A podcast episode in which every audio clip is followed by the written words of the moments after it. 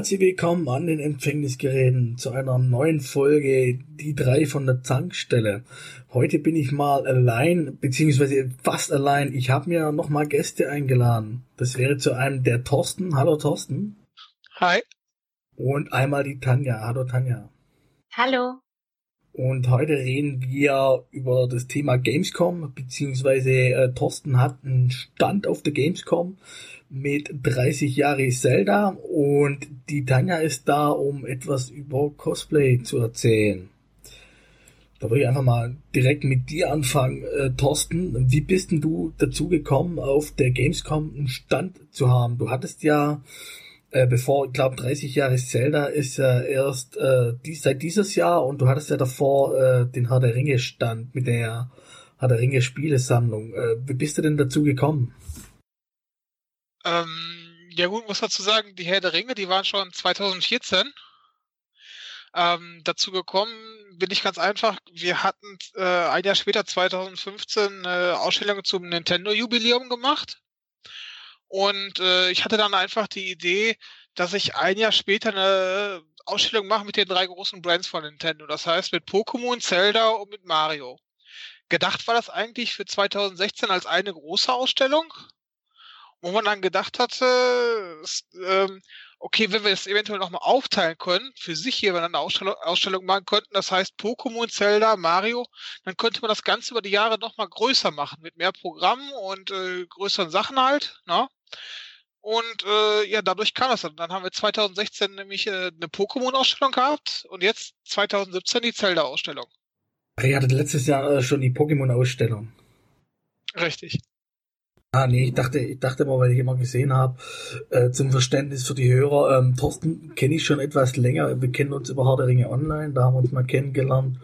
Und äh, über Facebook sind wir dann Freunde und äh, da bekomme ich dann so einiges mit. Und habe dann halt immer gesehen, dass du gerade hier, was die Harte Ringe Sammlung betrifft, ähm, da immer recht aktiv bist bei der Gamescom. Meine Frage dazu, wie kommt man denn zu sowas? Ich meine, äh, das kostet natürlich dementsprechend ja auch Geld, so ein Stand, nehme ich mal an. Richtig, kostet, ist, also, ist das richtig. Ähm, das ist einfach, äh, ich wurde 2012 mal eingeladen zur Gamescom. Das kam darauf hin, weil ich halt eine große Videospielsammlung habe. Und äh, da kam halt die Anfrage, ob ich sie mal ausstellen möchte am Retro-Stand. habe ich gesagt, ja, bin halt mal hin.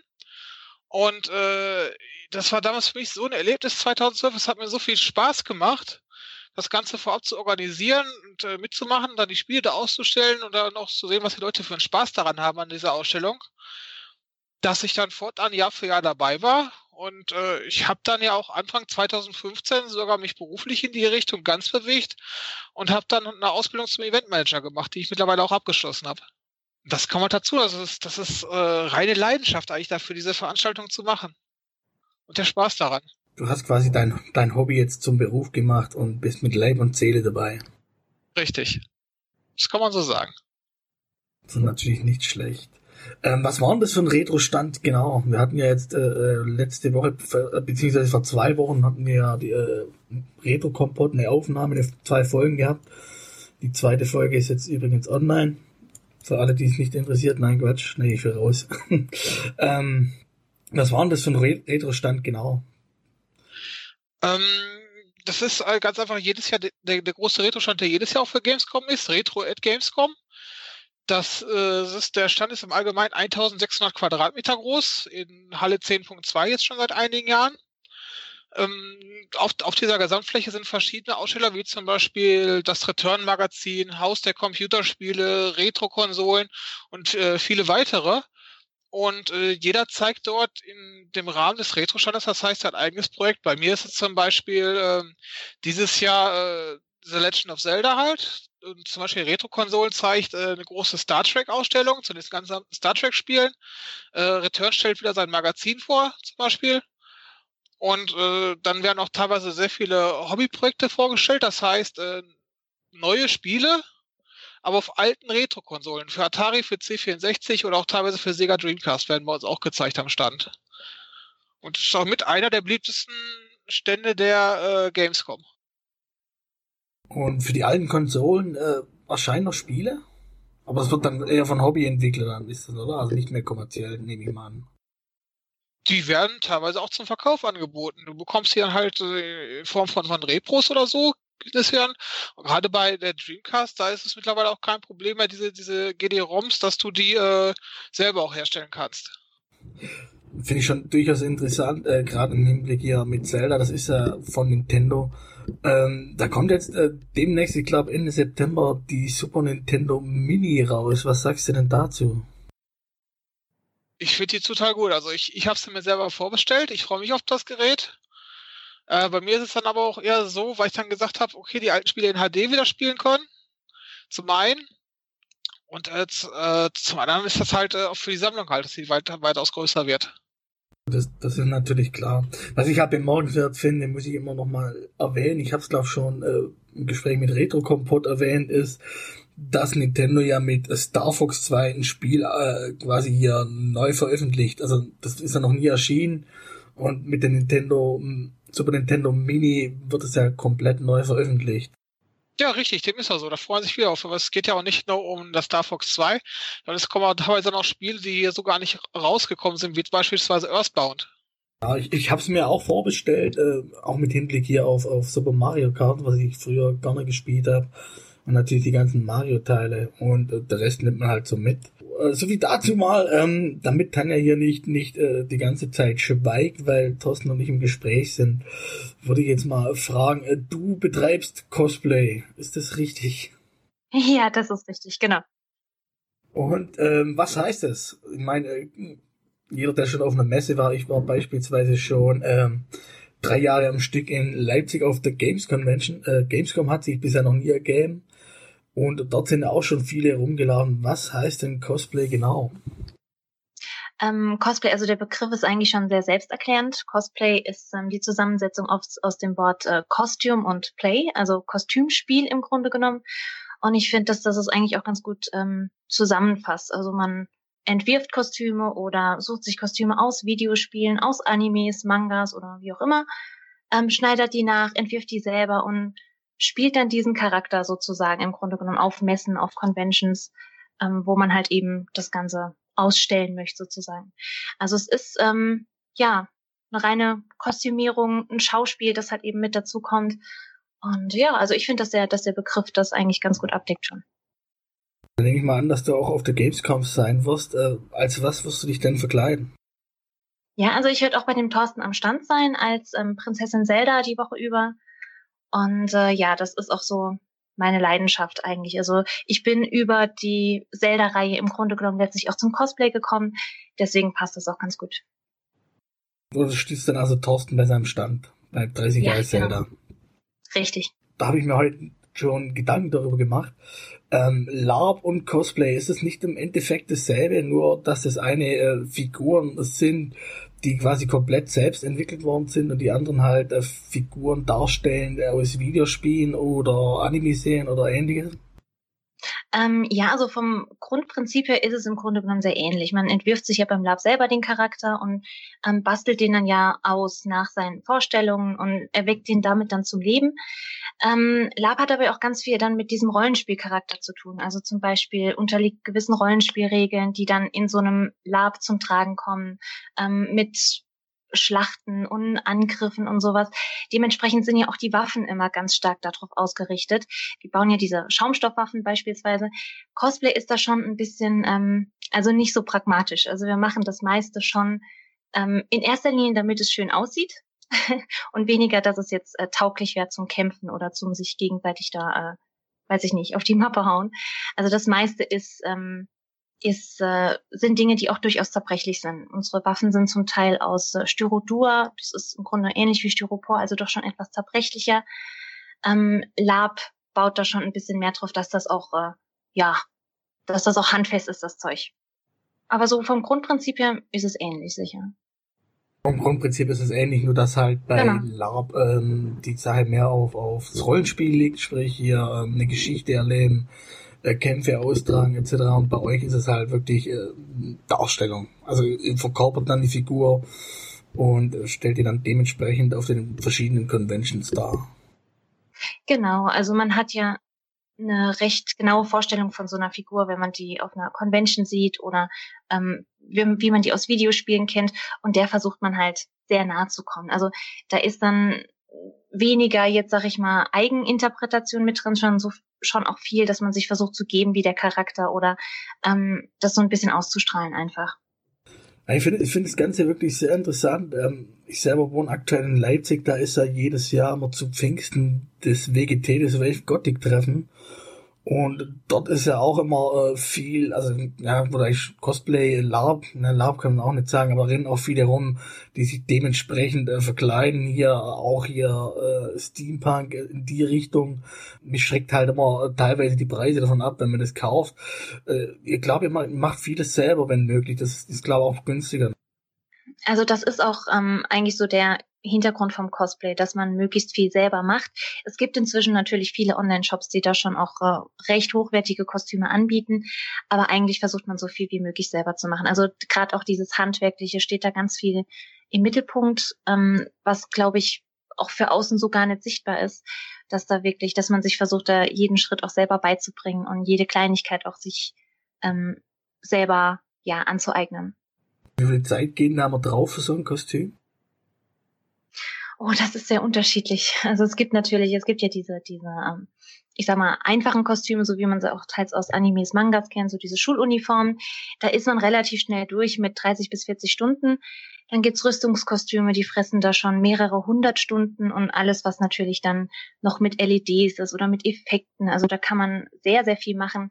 Das sind dann also zig hunderte Stunden Arbeit. Ich bin im Moment an einem Kostüm dran. Das hat bislang schon über 200 Stunden Arbeit gefressen. Und das ist jetzt noch relativ simpel. Da geht ja viel Zeit flöten. Machst du das in deiner Freizeit oder machst du sowas berufsmäßig? Ähm, ich mache das in erster Linie in meiner Freizeit. Der Wunsch ist vielleicht irgendwann da auch mal beruflich ein bisschen mehr draus zu machen.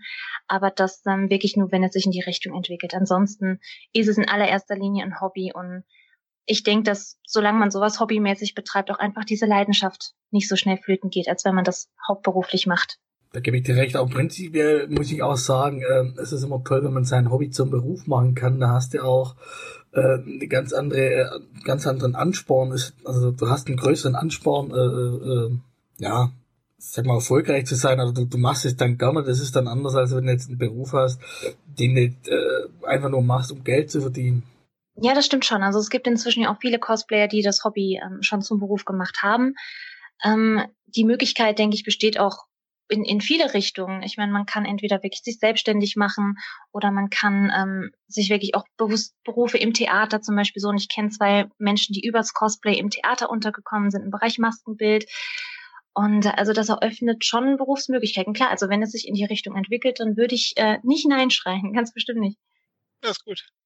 Also ich kann wohl mal zu den, zu den Cosplayern sagen, weil Tanja sagte gerade, sie ist ja dabei. Ja? Ne? Und das sieht wirklich aus, wir sind eine Truppe von wirklich fast äh, 20 Cosplayern, die ich mit dabei habe am Stand dieses Jahr. Und äh, der ganz große Hintergedanke ist dazu, dass äh, jeden Tag eigentlich eine andere Figur aus dem, aus dem Zelda-Universum äh, verkörpert werden soll. Und äh, mit der sich dann Fans auch zusammen fotografieren lassen können, weil es wird auch ein professioneller Fotograf da sein. Und äh, was es auch noch dann geben wird, zum Bereich Cosplay zum Beispiel, ist, äh, die Tanja wird dann zum Beispiel einen Workshop dort machen, äh, wo sie dann zeigen wird, wie man äh, sich zum Beispiel die Zelda-Ohren aus Latex selber macht. Dann haben wir äh, einen Workshop dabei, der zeigt, wie man sich zum Beispiel diese Navi, diese kleine Fee, selber im Glas basteln kann. Oder wie man sich die Link-Mütze selber basteln kann. Dann wird äh, äh, Workshop gezeigt, wie man sich äh, in, sag ich mal, vom Cosplay her in, in Gandorf verwandeln kann. Das wird gezeigt bei uns. Also da ist eigentlich sehr, sehr viel, was um den Cosplay-Bereich da rumsteht, weil ähm, Zelda als Spiel nicht nur eigentlich genial ist, sondern auch äh, im Cosplay-Bereich sehr viele Möglichkeiten bietet. Ja, ich glaube, Zelda wird auch, ja, wie du gerade gesagt hast, sehr viel genutzt im Cosplay-Bereich. Meine Frage hierzu, weil du hier auf das Fotos ansprichst, ich habe das letzte Mal gesehen auf Facebook, da hattest den Link gepostet, da ging es um kommerzielle Fotos im Cosplay-Bereich. Wie ist denn dort die rechtliche Situation? Wie ist denn dort Stand der Dinge, wenn jetzt irgendjemand äh, euch fotografiert und äh, das dann dementsprechend auch äh, zu Geld machen will? Ähm, also grundsätzlich ist es so, dass ähm, wenn wir jetzt, wir haben, machen ja auch oft so private Fotoshootings oder ähnliches, da wird sich dann mit den Fotografen meist mündlich geeinigt. Also dass beide Seiten die Fotos nutzen dürfen. Ähm, es sei denn, es geht jetzt wirklich in so öffentlich in Richtung Zeitung oder ähnliches. Da wird man dann, da redet man dann nochmal gesondert drüber. Wenn das jetzt natürlich in so einem Bereich ist, dass sich jemand auf einer Con mit, also ich gehe jetzt mal nur von mir aus, mit mir fotografieren lässt und möchte das dann danach groß vermarkten, ähm, ist das schon was, was ähm, natürlich nicht abgeklärt ist. Also das wäre rechtlich gesehen dann schon eher ein Problem, weil man natürlich auch ein Recht am eigenen Bild hat und so weiter. Und wenn das nicht geklärt ist, dann äh, also ich persönlich würde dann da jetzt dann auch schon dagegen vorgehen. Das würde ich jetzt nicht unbedingt wollen. Gab es den Fall bei dir schon? Bei mir noch nicht, nee, Gott sei Dank noch nicht. Ich kenne aber einige, die das Problem tatsächlich schon hatten, wo die Bilder dann frei im Internet aufgetaucht sind, teilweise ähm, zu, für Posterdruck oder ähnliches. Und das ist schon, also das ist gar nicht mal so selten. Das kommt recht häufig vor sogar. Ja, denke ich mir, gerade so Figuren, das bietet sich dann gut an oder sag mal, kostenlos hier ein Foto machen. Also Foto machen kann ja jeder, reicht ja schon mit dem Handy. Und das kann man dann natürlich dementsprechend nutzen. Ja. Also man muss halt ganz einfach sagen, ähm, laut Hausrecht der Kölnmesse ist es auch so, wenn du die Gamescom halt betrittst, du musst halt damit rechnen, dass du fotografiert wirst. Das sagen die ganz offen und ehrlich dann steht da also drin, ähm, was natürlich jetzt zum Beispiel jetzt bei so Sachen wie, wie bei unserem Stand auf ist, wenn du dich da äh, fotografieren lässt, für dich privat und so weiter, alles gar kein Problem. Sobald es kommerziell ist, natürlich schon eine andere Sache, weil mh, zum Beispiel unsere Fotowand, die wir dieses Jahr haben, die ist äh, extra, dass wir die aufhängen dürfen und dass wir unsere Leute davor fotografieren dürfen, äh, ist von Nintendo zum Beispiel lizenziert. Also ohne Genehmigung läuft da gar nichts von Nintendo in dem Bereich. Kostet es was, äh, die Lizenzierung, oder stellt es euch äh, Nintendo kostenlos zur Verfügung? Naja, es gibt da unterschiedliche Bereiche, wen sie unterstützen, wen sie da nicht unterstützen. Äh, bei mir ist halt so, da ich viel auf Events mit denen mache und äh, wirklich schon seit mehreren Jahren da wirklich äh, fester Partner von Nintendo bin, ist das bei mir natürlich eine ganz andere Situation, wenn ich mir da eine Lizenz oder sowas hole. Äh, normalerweise ist es so, dass du eigentlich äh, Nintendo sehr viel abgeblockt wirst, weil die bekommen einfach täglich tausende solcher Anfragen, ne? Und daher kommt, da kommt da nicht alles so durch. Es kommt darauf an, wenn du Glück hast, hast du die richtigen Stellen. Ich habe dafür die nötigen Stellen und Kontakte und das ist natürlich dann auch schon, schon eine ganz andere Sache. Also habe ich gemerkt, du, du, hast ja auch hier immer mal wieder was mit äh, Piranha Bytes zu tun und kennst ja den Jörg Pankratz heißt doch, glaub. Der ist das öffentliche Gesicht, äh, öffentliche Gesicht. Der Björn. Äh, Björn war es, genau. Das öffentliche Gesicht von äh, Piranha Bytes. Und ich nehme mal an, du wirst dich dann auch dementsprechend auf Alex freuen, was ja auch noch dieses Jahr erscheinen soll. Ja. ich weiß, ich habe ich hab auch schon äh, auf der RPC dieses Jahr die Möglichkeit gehabt, es zu spielen. Und ich freue mich da riesig drauf. Gerade ist halt Open World und dann auch dieses, dieses ganze After, Afterworld-Geschichte, das heißt nach, nach irgendwelchen Katastrophen oder Weltuntergängen oder so, ne? Das ist auch das, was äh, dieses Jahr, sag ich mal, ganz stark mich gereizt hatte, allein an Zelda Breath of the Wild, weil es halt nach, äh, ja, wie soll man sagen, nach, nach einem Sieg oder Katastrophe des, des Bösen halt spielte erstmal, dass du zurückkommen musst. Oder ähnlich, sage ich mal, äh, das Spiel Horizon Zero Dawn. Und solche Geschichten mag ich auch einfach. Die spiele ich unheimlich gerne. Aber ich muss dazu sagen, äh, äh, zu dem Thema, ähm, ich habe mir äh, die Super Nintendo Mini vorbestellt, wie auch Alex vorbestellt und freue mich auf beides sehr. Also ich bin wirklich gespannt, was Piranha Bytes uns dort zaubern wird. Und schauen wir mal, was da noch kommt. Ähm, du hast ja gesagt, bei der Gamescom in Köln ist es so, dass es dran steht mit, dass man auch fotografiert werden kann. Wie verhält es sich denn bei andere Conventions? Beispielsweise gibt's ja die äh, Dokomi in Düsseldorf, das ist ja so Anime und Japan Expo und dort warst du, glaube auch schon. Richtig, ich bin auch ebenfalls Aussteller.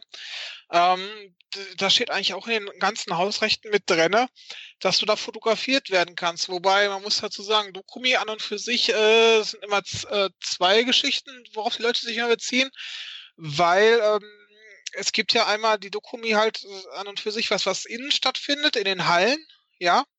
Und dann ist es aber seit äh, Jahren so, dass die Leute sich aber auch dann zum Beispiel ähm, im Japan-Garten treffen, immer wieder auch für Fotos und dann da ihre Cosplay-Treffen machen. Und das ist zum Beispiel wiederum eine ganz andere Sache, weil das ist halt wiederum öffentlicher Bereich. Das machen die Leute von sich selber. Das hat also an und für sich mit dem Innenbereich schon gar nichts mehr zu tun. Und da ist es dann eigentlich auch so, dass dann die Fotografen aber auch hingehen auf die Cosplayer und ja noch fragen, ob die, ob sie die fotografieren dürfen. Also ich glaube, äh, da sind wir auch ganz andere Sachen. Wenn ein Fotograf einfach hingeht, Cosplay fotografiert, das dann veröffentlicht. Ja, das sind dann ganz andere Geschichten. Ich glaube, da kennt sich aber Tanja kann auch eine ganze Menge dazu sagen dann auch. Ja, also das sind dann ganz oft auch die ähm, Arten, gerade wenn man mit einem Fotograf äh, auf so einer Convention, ich sag mal, ein privates Fotoshooting macht. Man sucht sich dann die Locations, man sucht sich vielleicht noch den ein oder anderen Cosplayer, der zur Serie passt. Und ähm, also das sind dann schon Fälle, wo man sich dann auch ähm, mit dem Fotografen einigt. Entweder während der Con schon oder halt eben danach. Es dauert ja immer eine Zeit, bis man die Fotos dann auch bekommt. Ähm, was halt auch ganz wichtig ist, dass man halt, ähm, dass man sich halt drum kümmert, dass man die Fotos wirklich kriegt. Und äh, aber das ist eigentlich nie ein Problem. Also ich muss sagen, ich hatte, was Rechte betrifft, mit Fotografen bislang noch nie ein Problem. Wenn es in, im Rahmen von einer Convention war, einigt man sich im Nachhinein, falls wirklich Fotos rauskommen sollten, die überhaupt ähm, möglich sind zu vermarkten. Das ist ja auch immer die, die Frage. Und ähm, wenn dann einigt man sich entweder so oder auch über Vertrag, das habe ich auch schon gemacht. Und äh, dann einigt man sich so, dass beide Seiten die eben auch gewerblich nutzen dürfen. Aber äh, auf der Con, ich glaube, das ist aber auf öffentlichen Messen im Allgemeinen so, ähm, dass da das Bildrecht halt eben äh, im, in Form von dieser Messe halt eben vorsieht, dass du auf Messen immer fotografiert werden kannst und die ja dann auch ja in den meisten Fällen sowieso auch öffentlich im Internet oder ähnlichem zu, zugänglich sind. Das bedeutet, du äh, gibst dich im Grunde damit einverstanden in dem Moment, in dem du die Messe besuchst. Und was ich jetzt ähm, aber im Cosplay-Bereich eigentlich, also kann ich jetzt sagen, dass das hier ein Problem war oder dass sich da irgendwie mal jemand pikiert hätte.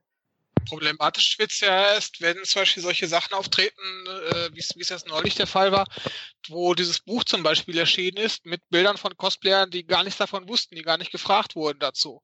Ja, das sowas darf halt, natürlich nicht sein, ne? Also ja, das, das, ist dann, ja, also sobald es dann in, in so eine Richtung natürlich geht, dass dann auch äh, Bücher verkauft werden oder sowas, also darüber muss man schon informieren. Und das ist, also normalerweise machen sowas ja auch nur, ich sag mal, Fotografen, die ein gewisses Niveau haben und auch schon eine gewisse Zeit in dieser Szene aktiv sind, die bekannt sind, die es sich eigentlich auch gar nicht erlauben können, ohne Rechte irgendwas zu veröffentlichen, weil wie in so einem Fall, es fällt dann natürlich auch auf und das wirft sich dann erstmal zurück auf den Fotografen und ähm, ob man das will, ist halt auch die Frage.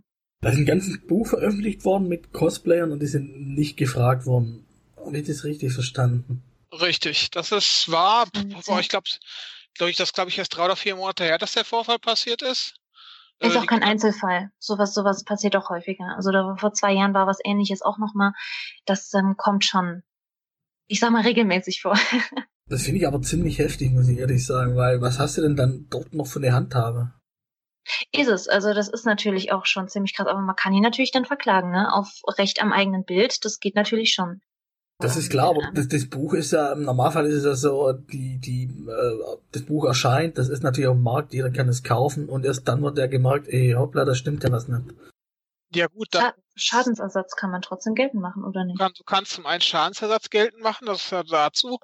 Ähm, und was aber auch noch der Fall ist, du, derjenige muss erstmal dafür zahlen für so und so viel verkaufte Exemplare und man kann auch darauf bestehen, wenn du das okay nicht gegeben hast, dass bereits alle gedruckten Exemplare äh, vernichtet werden.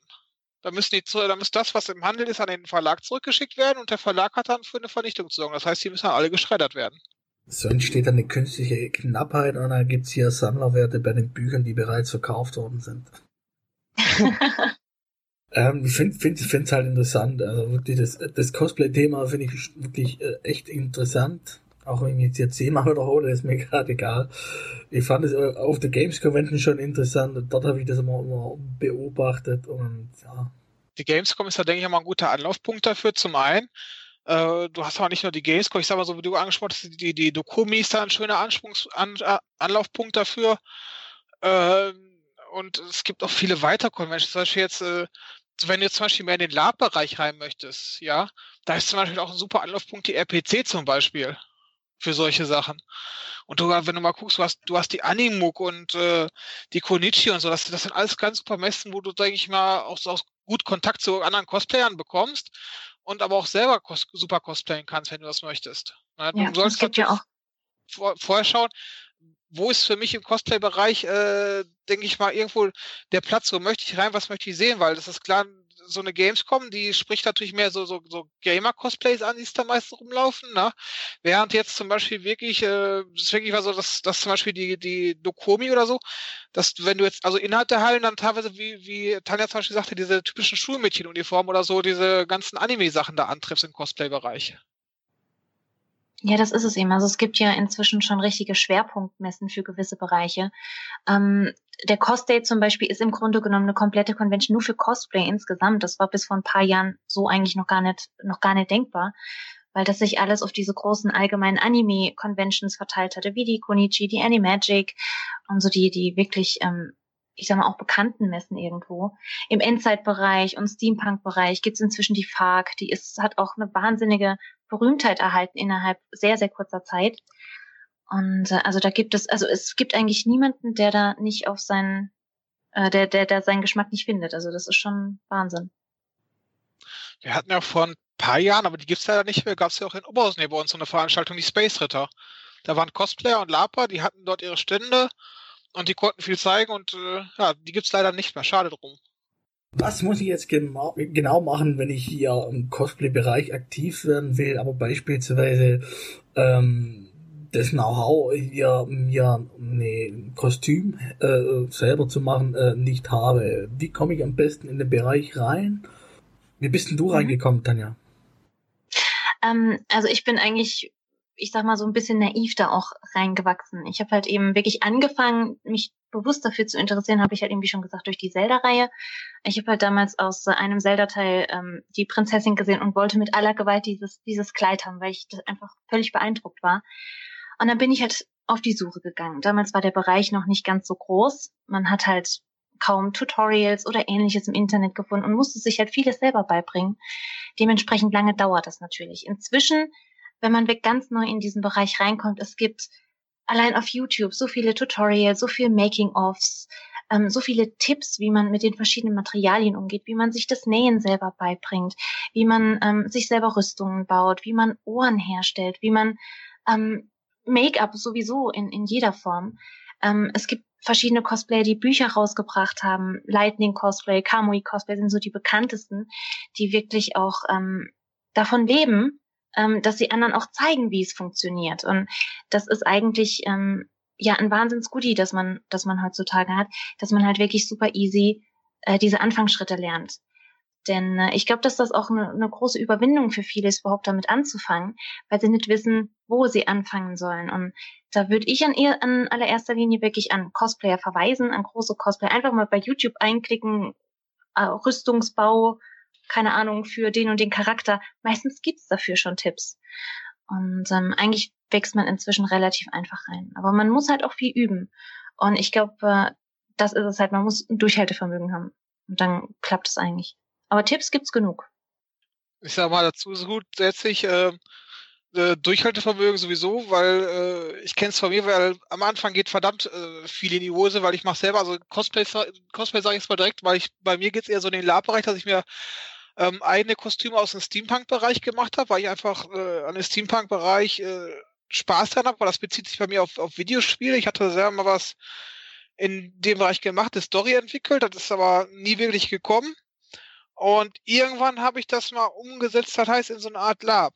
Und habe mich dann auch hingesetzt. Und mittlerweile habe ich auch, das sieht man auch auf meiner Website her, zum Beispiel diese Jack Scanton-Geschichte, das ist ja komplett von mir gemacht. Da sind ja auch drei Kostüme zu sehen auf meiner Webseite. Und die habe ich auch selber gemacht, alle. Warst du selber schon auf einer LARP mit deinem Kostüm oder hast du das jetzt nur für die Messen? Ähm, ich war damit bislang auf der RPC und auf der Gamescom 2016 hatte ich es auch schon mal angehabt. Aber nur eine Version davon. Du hast ja auch komplett selber hergestellt die habe ich da teilweise die Sachen gekauft, die Zylinder gekauft und sowas, aber dann auch dann dekoriert geguckt, wo bekomme ich die dementsprechenden Teile her, die Zahnräder, sonst was besorgt und dann halt dementsprechend dran gemacht. Also ich habe es nicht rein, wie man es jetzt aus dem Cosplay-Bereich äh, kennt, dass ich komplett alles selber gemacht hätte, die Feinteile. Also ich habe mir schon teilweise viele einzelne Sachen gekauft und die dann dran gemacht. Du bist dann weniger der, der sich jetzt das komplett selber macht, sondern der auch sagt, okay, ähm, das traue ich mir nicht zu oder äh, und dann kaufst du das einfach. Ja klar, weil allein schon zum Beispiel diese, alle drei Zylinder haben ja zum Beispiel ähm, eine Schweißerbrille dran und eine Schweißerbrille selber machen oder so, ne, also kaufst du dir dann. Das, das ist klar, das ist klar, aber jetzt gerade hier das Kostüm selber, ähm, Da ist ja viel möglich. Ja gut, muss ich aber ganz ehrlich sagen, in puncto Nähen, dann teilweise dann gucke ich auf, wie ich es mache oder ob ich nicht entsprechend das entsprechende Hemd oder Teil dazu dann auch kaufe. Weil im puncto Nähen äh, habe ich zwei linke Hände. Da bin ich ja nicht der Einzige. Ihr habt ja vorhin gesagt, also du Tanja bist ja nicht die Einzige, die dann beim Thorsten am Stand ist und ihn unterstützt, äh, sondern es sind 20 weitere, also mit dir dann 19 weitere. Ähm, habt ihr dafür Urlaub genommen oder wie läuft das ab? Ähm, also ich selbst bin im Moment relativ flexibel. Ich bin leider Gottes auf Arbeitssuche und daher gezwungenermaßen flexibel. Aber ich denke, ja, die meisten haben vermutlich schon Anfang des Jahres Urlaub geplant und äh, können das dann jetzt dementsprechend umsetzen. Wir wissen das ja schon sehr lange. Also die Planung geht jetzt ja schon seit Ende letzten Jahres. Dementsprechend kann das, glaube ich, jeder ganz gut planen. Und was für Figuren werden noch neben Prinzessin Zelda zu sehen sein? Mm, ja, unter anderem natürlich den Helden, Link, in so ziemlich jeder Version, die äh, es irgendwann mal gab. Ähm, wen haben wir noch, Thorsten? Wir haben noch einen Zora haben wir. Wir haben, ähm, ich glaube, das weißt du zum Teil besser als ich. Also, ich wir, haben eine, wir haben zum Beispiel jetzt aus dem aktuellen Zelda-Teil haben wir eine Mifa am Stand, wir haben die Pura am Stand, wir haben so ziemlich alle Feen am Stand, die zu den Zelda-Teilen erschienen sind, die werden verkörpert. Dann haben wir ja zum Beispiel, weiß ich jetzt, das kommt durch die Tanja mit dazu, wir werden wahrscheinlich ein Horror-Kit am Stand haben. Und äh, so auch sehr viele kleine Charaktere dann, die man so aus, aus Zelda kennt. Wir werden, äh, jetzt muss ich mir selber gerade überlegen, also ich habe die Liste komplett nicht gerade vorliegen. Äh, gib mir mal kurz zwei Minuten, ich, ich, ich gucke mal kurz in die Liste rein, dann sage ich dir das sofort. Weil dann gucke ich nochmal ganz kurz in die Liste, was wir jetzt im Endeffekt alles da haben.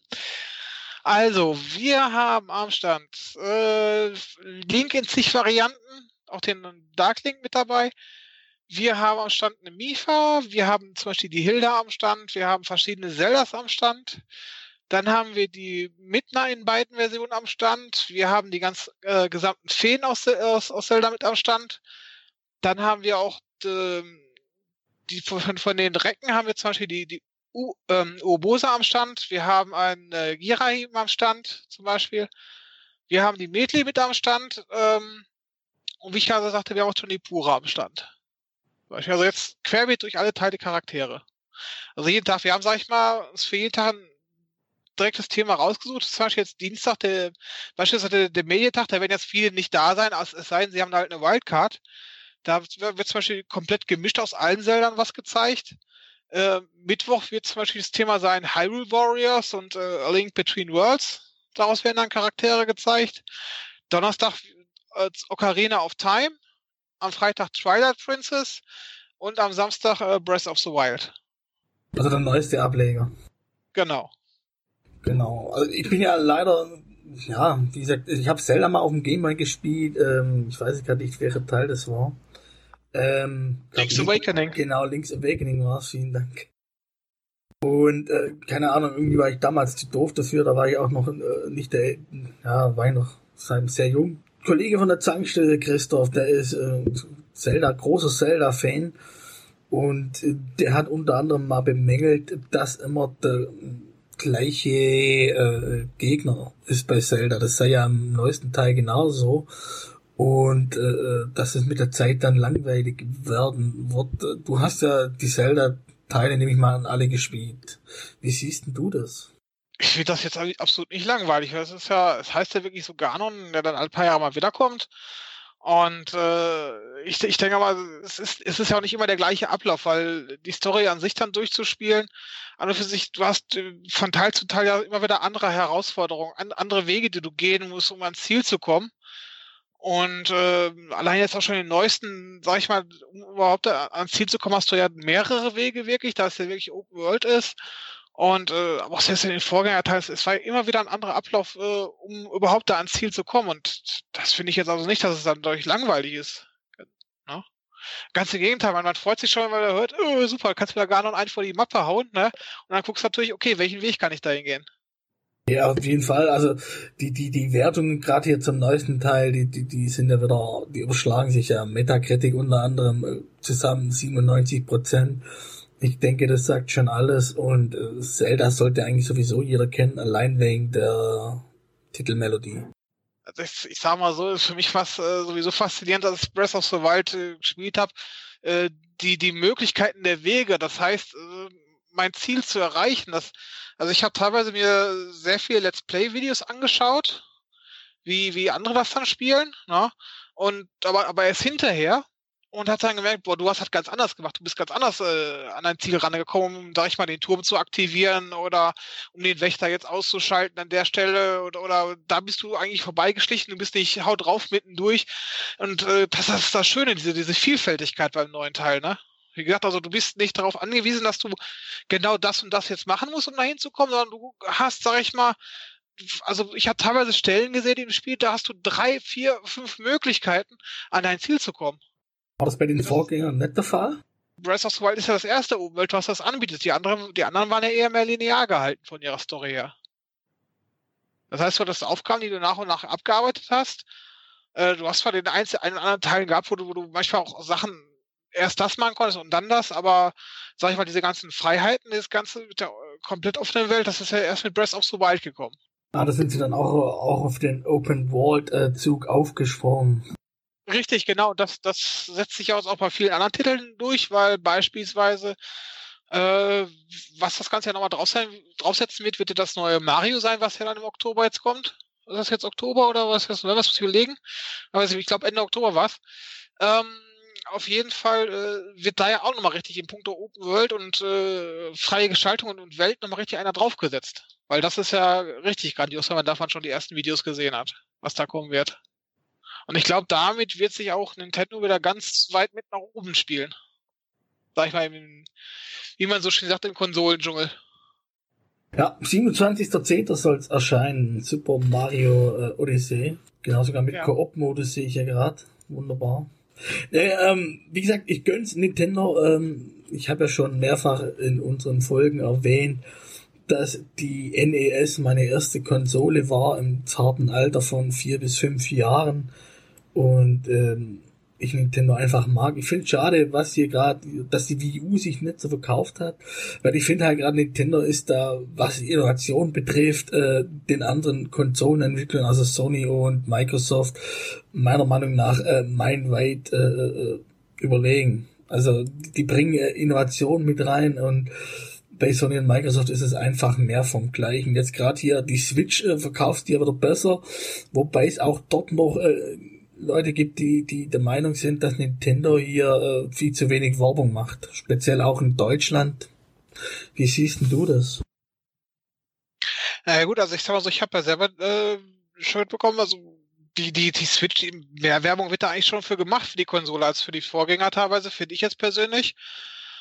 Und äh, ich finde es eigentlich ganz okay, so wie es läuft, weil Nintendo an und für sich vom Namen her, jeder weiß, was, was da los ist. Man kann da viel mittlerweile im Internet nachlesen und wenn du zu viel Werbung dafür machst, dann sind die Leute nachher auch nicht mehr interessiert dran.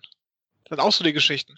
Ich finde es eigentlich okay, wie sie, wie sie es momentan machen und auch äh, diese ganzen Touren und so, dass man sich verschiedenes angucken kann, auf einigen Stationen, die man dann besuchen kann, Vorstellungen und so, ähm, ist eigentlich schon sehr gut gemacht bei der Switch im Moment.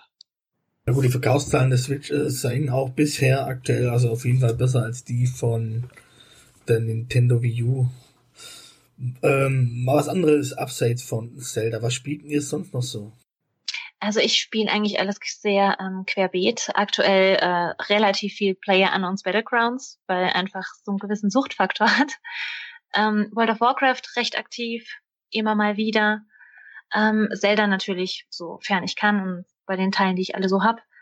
Ähm, ansonsten müsste ich jetzt echt eigentlich meine Steam-Liste durchgehen. Ich, Left 4 Dead mag ich wahnsinnig gern. Ich habe mit Overlord jetzt kürzlich nochmal angefangen, also auch viele ältere Teile. Ähm, ich mag auch Horrorspiele sehr gern. Ähm, da hatten wir jetzt vor kurzem hatten wir Outlast gespielt in einer kleinen Gruppe zusammen und da folgt dann jetzt der zweite Teil demnächst.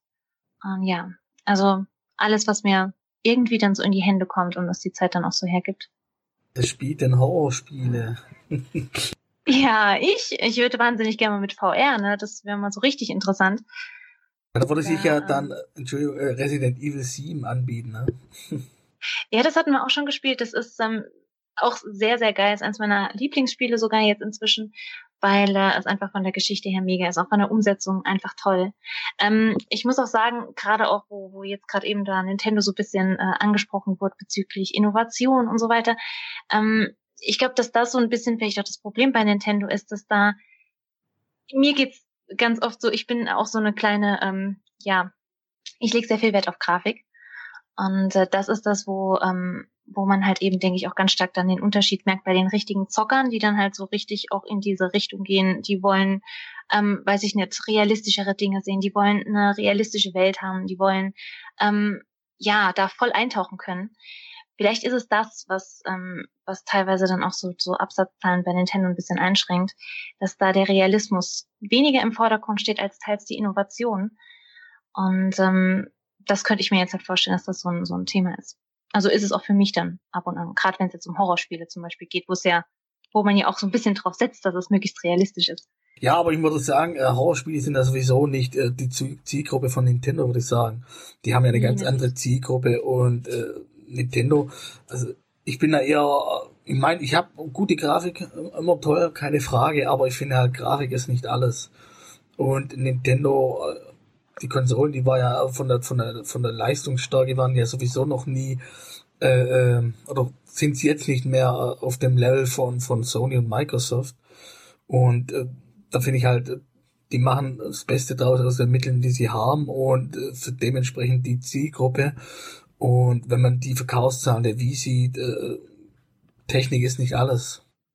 Nee, das stimmt, mal so. gebe ich dir absolut recht. Also das Gameplay ist natürlich schon auch entscheidend und natürlich auch das Storytelling. Also das darf man nicht unterschätzen. Und da ist Nintendo, also wenn es um Storytelling geht, ähm, das, da sind die schon ganz vorne. Das ist einfach so. Wie sieht's denn bei dir aus, Thorsten? Was hast du so gespielt, wenn du überhaupt Zeit hast zum Spielen? Ja, Zeit habe ich dann doch zu Also ich habe äh, Zelda Breath of the Wild halt gespielt. Und im Moment spiele ich ganz gerne äh, Horizon Zero Dawn. Und jetzt als nächstes noch für mich so nebenbei, jetzt äh, spiele ich auf der Wii U äh, Monster Hunter 3 Ultimate.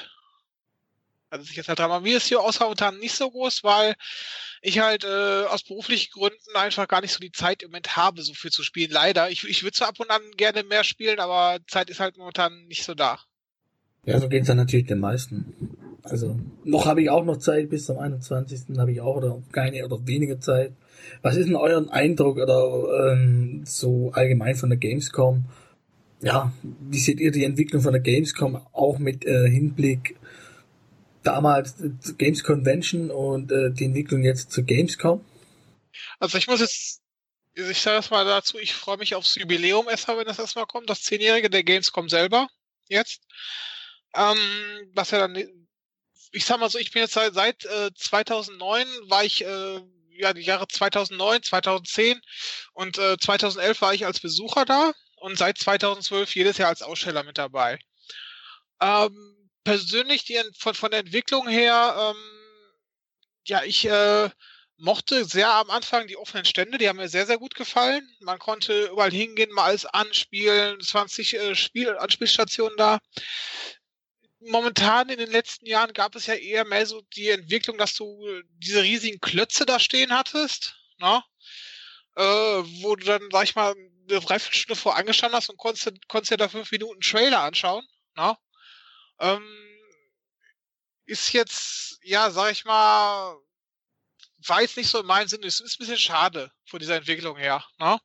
Obwohl es auch, ich habe es im letzten Jahr gesehen, waren es äh, unter anderem zum Beispiel Electronic Arts, und äh, wer hatte das noch? Äh, bei, ich meine, bei Square Enix was gewesen, bei Warner Bros., die ihre Stände wieder offener gestaltet haben. Was mir da schon wieder besser gefallen hat. Man kann momentan oder man kann aktuell gar nicht mehr äh, überall die Spiele anspielen, sondern bekommt nur noch Trailer präsentiert. Anspielen hast du schon, du hast, du hast jede Menge Möglichkeiten anzuspielen, klar. Äh, nur vielermaßen, also zum Beispiel war es, was ich dann auch halt schade fand, wo ich leider nichts von mitbekommen hatte, letztes Jahr äh, Sony, als sie die äh, VR dabei hatten. Da wollte ich unbedingt zum Beispiel mal das äh, Resident Evil anspielen. Ne? Und was ich nicht wusste, es gab zuvor im Internet eine Auslosung zu dem Spiel. Ich bin halt hingegangen und habe gedacht, okay, spielst du mal an. Ne? Und dann wurde mir gesagt, ne, du kommst hier nicht rein. Das war eine Auslosung, wir haben nur bestimmte Zeiten und äh, darfst du nicht. Also nur die, die bei der Auslosung hier quasi gewonnen haben, äh, durften rein. Richtig, die durften an den Stand rein, die durften dann spielen. War schade. Finde ich persönlich auch, vor allem zahlst du ja, was kostet das aktuell, das Ticket für, für die Gamescom äh, pro Tag? Ich glaube, glaube ich, lag so um die 14 Euro, kann das sein? Also ich weiß nicht, weil wir haben. Ja, ich glaube 14 oder 14 oder 18 Euro, glaube ich, waren es. Was kostet ich, so ein Komplettticket für alle Tage? Du meinst jetzt so, so ein Ausstellerticket wie wir haben, oder was? Nee, nee, also wenn ich jetzt als Besuch, Besucher komme. Also alle Tage gibt's gar nicht mehr. Gar nicht mehr. Nein, dieses, dieses Dauerticket, was vor ein paar Jahren gab, gab's gar nicht mehr. Du hast nur noch bestimmte Tage, das äh, und äh, sag ich mal, diese, diese ganzen Dauertickets komplett durchgehend, das das haben die, glaube ich, gar nicht mehr im Programm. Das habe ich jetzt schon letztes Mal auch schon mal gesucht, aber steht nicht mehr drin. Das finde ich aber Quatsch. Aber gut, es geht mich ja nichts an. Ich muss auch ganz ehrlich dazu sagen, ich habe den äh, Markt gar nicht so im Blick. Ich kriege immer nur mit, also welche Daten mich dann interessieren, wenn ich dann höre, okay, äh, der Freitag ist ausverkauft, der Samstag ist ausverkauft und so. Das sind schon die Sachen, die ich mitbekomme.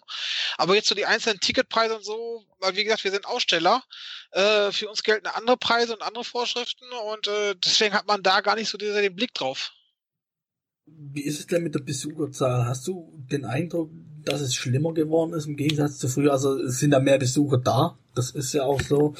Ähm, denkst du, es ist schlimmer? Also jetzt gerade für, für die Aussteller selber, äh, die ganzen Besucherzahlen zu be bewältigen oder ist es immer noch gleich wie am Anfang, wo du angefangen hast, also in dem Fall dann bei dir 2012? Also ich sag mal so von den Besucherzahlen oder so, ich, ich finde es eigentlich nicht schlimmer, ich finde es eigentlich eigentlich äh, sehr gut so, wie es ist. Ja.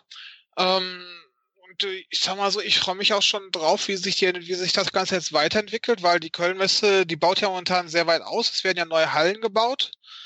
Und äh, ich bin davon überzeugt, dass dann auch dementsprechend äh, zur Gamescom 2018 und äh, oder, oder oder wenn spätestens zu 2019er wir uns dann auch, auch über eine größere Gamescom freuen können, dass dann da noch mehr los sein wird. Das ein das einzigste, was natürlich ein bisschen schade ist, ist, aber da müssen wir alle halt durch jetzt äh, aufgrund der Situation äh, von, von Terror und so, die vorgeherrscht hatten, ähm, dass du halt durch diese Sicherheitskontrollen musst und dann dementsprechend erstmal eine Stunde, anderthalb, zwei äh, draußen erstmal anstehen musst, wie mir halt schon viele Besucher berichtet haben. Ne? Und da müssen wir jetzt aber auch, dieses Jahr sind wir da selber gespannt, weil wir als Aussteller müssen selber auch dadurch, durch diese Sicherheitskontrollen jetzt, wenn wir täglich rein und raus möchten. Okay. Ähm, hast du da nicht die Befürchtung, dass wenn die Gamescom weiter wächst, ähm, das war ja ähnlich bei der E3, die ist ja auch immer mehr gewachsen, äh, die E3 in Los Angeles, äh, die ist ja auch immer mehr gewachsen und irgendwann gab es da eine große Knall an einer, hat es glaube 2006 war das, wenn ich mich nicht irre, haben sie das Ganze ja massiv geändert, äh, das Konzept geändert, das ging dann zwei Jahre lang und da sind sie wieder zur alten Form zurückgegangen.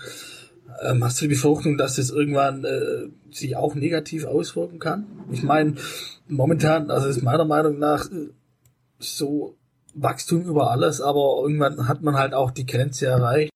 Und wenn ich mir die, die Besucherzahlen der Gamescom anschaue, die sind ja die letzten äh, zwei, drei Jahre relativ konstant bei 330.000 plus, äh, plus 15.000 jetzt für 2015 und 2016 gewesen. Ähm, ja, wie siehst denn du das? Also von der, von der Entwicklung her, das, das Einzigste, was ich wohl jetzt mit den steigenden Besucherzahlen sonst was ist, dass äh, vielleicht die Stände wieder offener werden müssen, wie ich schon gerade beschrieben hatte, das ist einfach, weil ähm, ja, man hat teilweise man bekommt ja auch viel von, von Foren mit und es gibt dann schon Leute, die es dann wirklich schon stört, dass, dass da diese Klötze halt stehen, wo dann so lange anstehen muss. Und viele sagen dann auch, das habe ich auch im Bekanntenkreis, wo die dann sagen, boah, die Gamescom, die hat sich für mich so verändert mit ihren Klötzen und so, das macht mir eigentlich gar keinen Spaß mehr. Ne? Und gut, ich habe auch dementsprechend Freunde auch mit dabei gehabt, die gehen auch nicht hin, weil die sagen, es ist denen zu groß, es ist denen zu viel. Die mögen lieber diese kleineren Veranstaltungen wie die RPC oder so.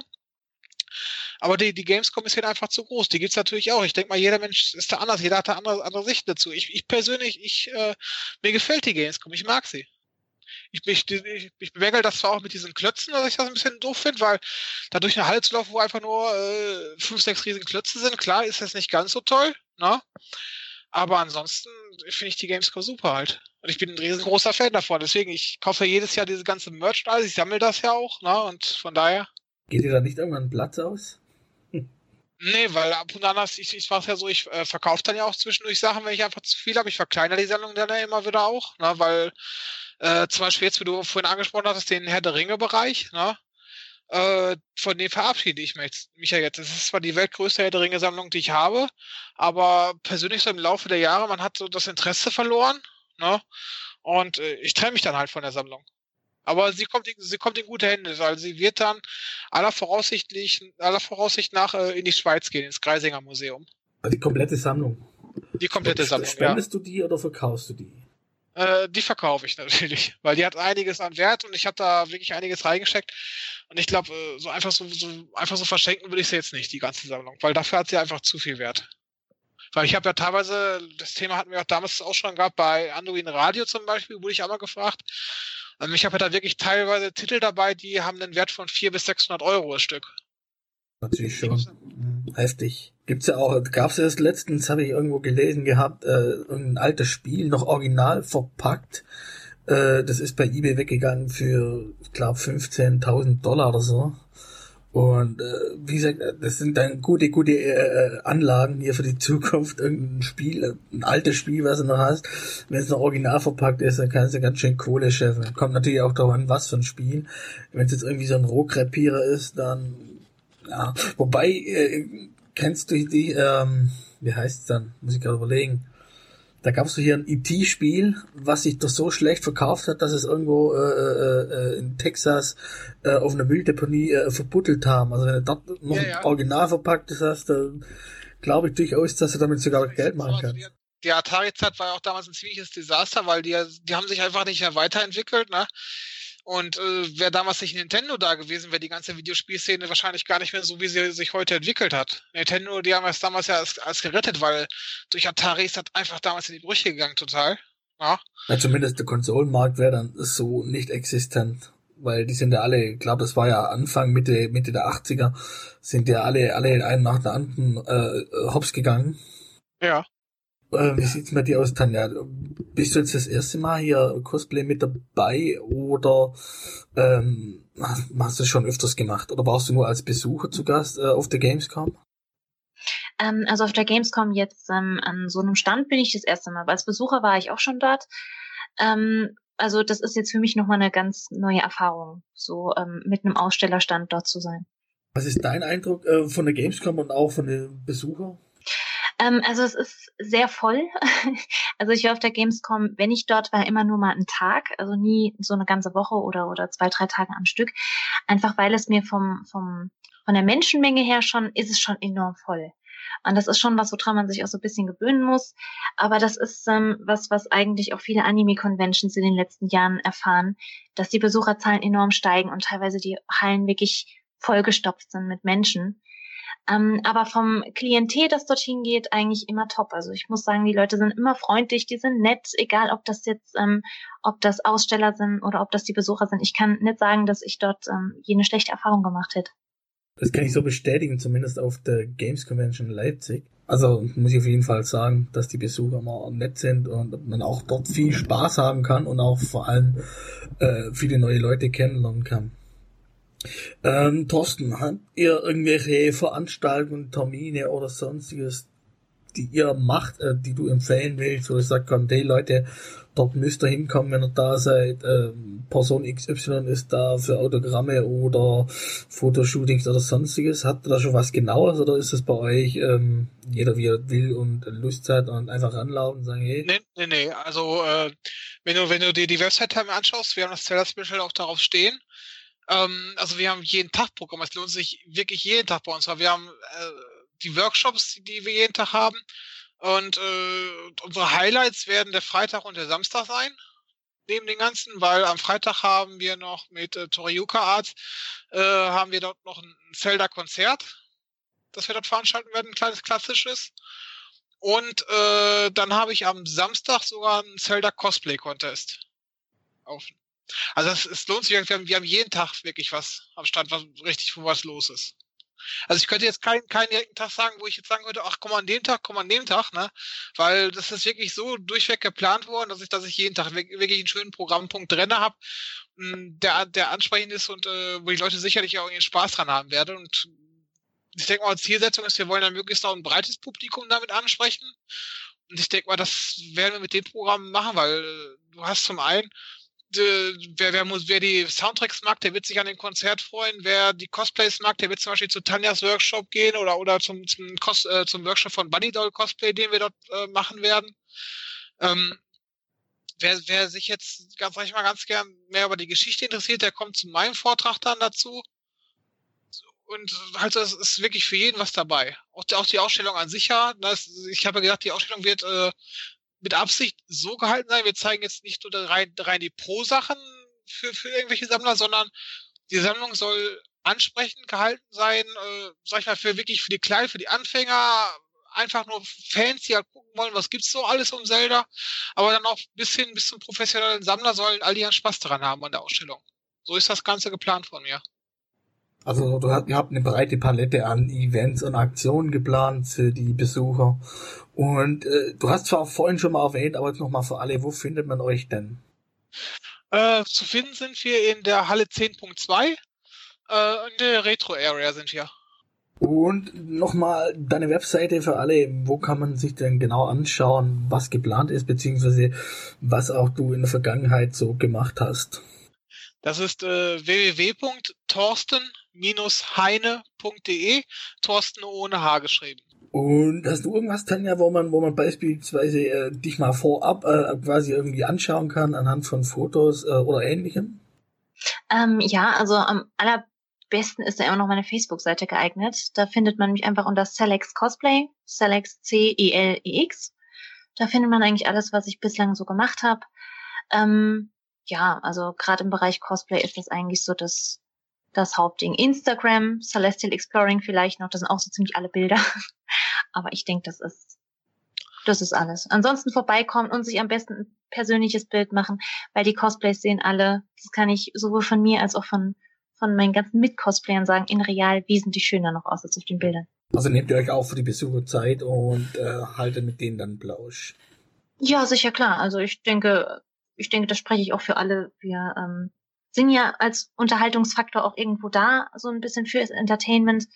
Und ich denke, da ist es ganz normal, dass man auch mit den Leuten redet und vielleicht das eine andere zeigt, Bilder macht, bisschen auch über Zelda quatscht, weil die Woche steht ja auch so unter dem Stern so ein bisschen. Und ähm, ich denke, das werden wir auch alle so halten.